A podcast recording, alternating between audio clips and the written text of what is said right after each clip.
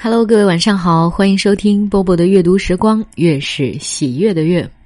今天要给大家啊推荐一本书，叫《至味在人间》，同时呢推荐一个美食家，也是作家，那不是《至味在人间》的。作者，因为陈小青我们已经非常的熟悉了啊，《舌尖上的中国》的总导演，然后我们也读过他的文章。我今天要推荐的这个作者呢，是给陈小青的这一本《至味在人间》写序的沈鸿飞，也是《舌尖上的中国》的总顾问啊，著名的美食家。有机会我们读一下他写的吃，但是今天我要为大家读的是他所写的这本序言。啊，从序言里面就已经足够我们流很多很多的口水了。来听一下，《舌尖上的假想敌》。我发现，凡是写一首好文章的，字里行间总是潜伏着一个假想敌，或隐或现的。比如，曹雪芹的敌人是男人。金庸的敌人是女人，鲁迅的敌人是他人，托尔斯泰的敌人是他本人，张爱玲的敌人不分男女，只要是他的亲朋好友就行。陈小青的敌人不是人，是城市，人造的城市，敌意之深浅与城市体量及其距离乡村之远近成正比。接下来你会像我一样发现，凡是大城市里的饮食，在他的笔下一般都显得虚头巴脑，感觉五脊六兽，就连标点符号一个两个，瞅着也都没精打采的。一旦脱离了中心城区，越往城外走，文字就越是精神，越是来劲，极致流窜的荒郊野岭、田间地头，胸臆便完全打开。双目就彻底放光，好言好语一发喷薄而出，令人目不暇接。即便平日里坐困愁城，面对餐桌之上一应吃的、喝的、荤的、素的，一逮着机会，作者还是会有意无意的把它们偷偷往下，再往下，朝着有泥土的下方移动。你且看他。陪偶像在北京的大酒店里吃罢一顿高大上早饭，明明吃饱喝足，下了电梯来到街上，还是忍不住要拿什么居民区寻常巷陌中，甚至二十年前某一个清晨的淮北小城洒满阳光的老街上的早餐来说事儿，摸着肚子一吟一番，打着饱嗝吐槽一顿。你再看他，本来是欢欢喜喜过个年的大喜日子，在北京超市里见到荠菜，竟然也要不无伤感的闪回老家黄黄绿绿的田埂，就连和自己家乡八竿子打不着的馆子和食物，也要转弯抹角，把人家从掌柜到厨子到服务员的老家籍贯连根刨起，大套近乎。煽动别人的乡愁，然后同仇敌忾，然后以同是天涯沦落人的角色与对方发生并保持不正常的关系。陈小青，不论他置身北京还是东京、南京还是望京，你问他美味在何方，他的手指最终总是会像伏击般自动的指向老家的方向。正如作者自贡，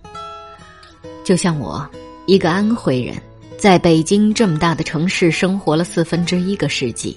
每每想到我老家淮河岸边的菜肴，还是难免食指大动。在北京已经居住了二十八年，但一直找不到味觉上的归属感。在这四分之一个世纪里，他该吃吃，该喝喝，貌似也没落下哪一顿。但是，就是凭着这股子浓浓的乡愁和满满的敌意，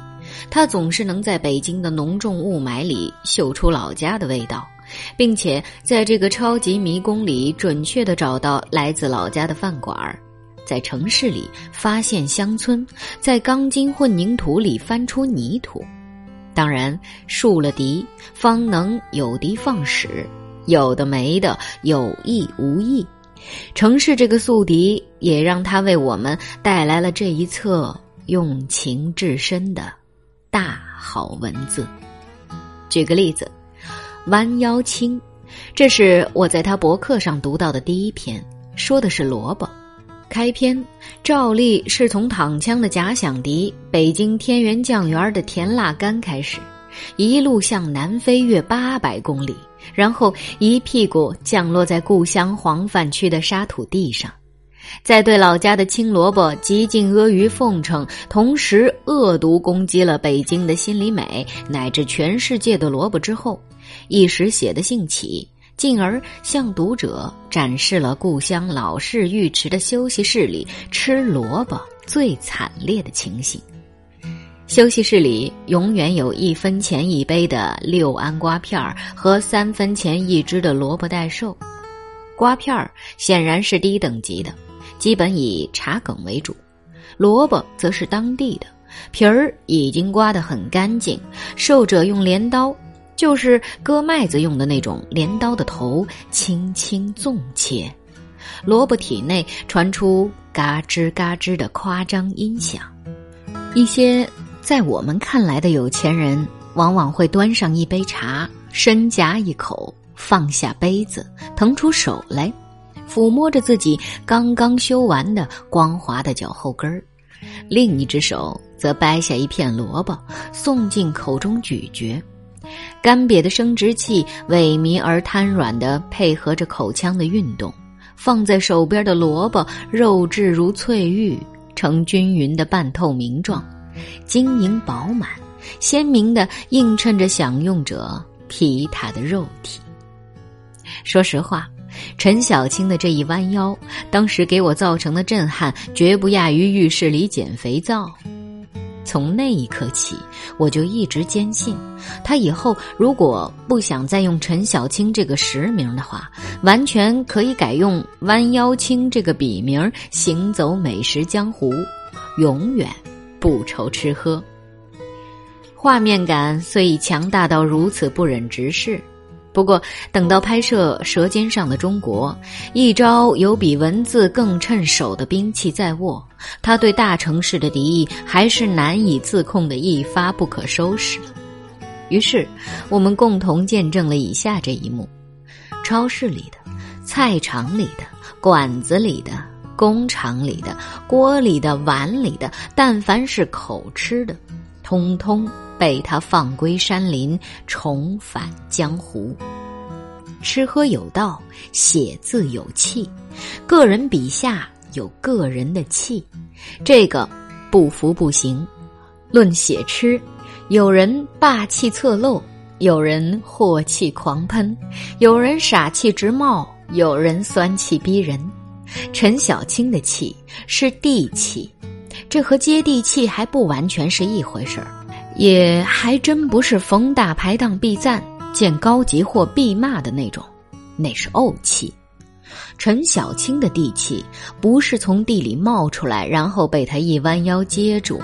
而是酝酿于丹田，厚积于舌根，勃发于舌尖，逆向的深入泥土，深入地表，深入人心。这正是。为什么他的嘴里常含口水？因为他对这土地爱的深沉。二零一五年十一月五日，好了，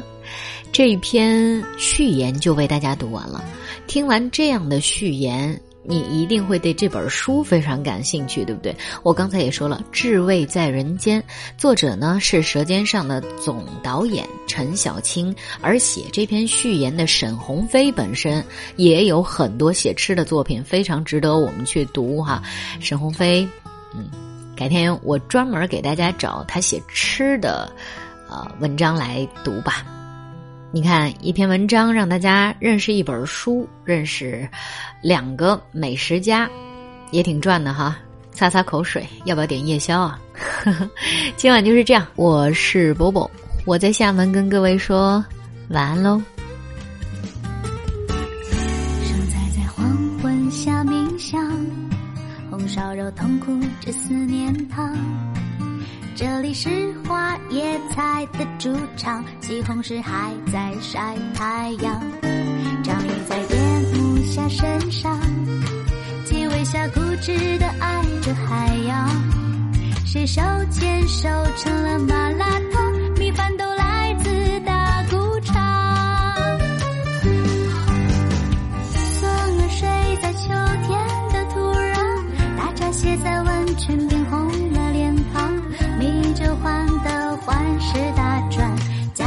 十九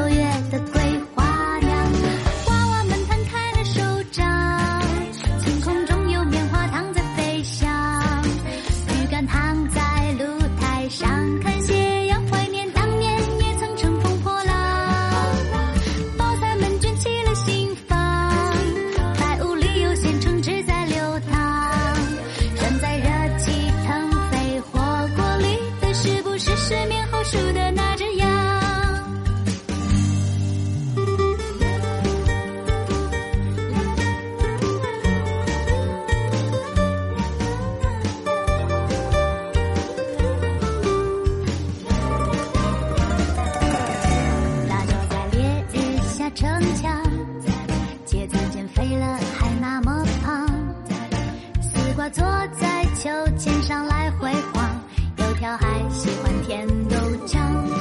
青菜过双换新衣裳，早市总是清的不慌不忙，出水后元宵依旧吵嚷。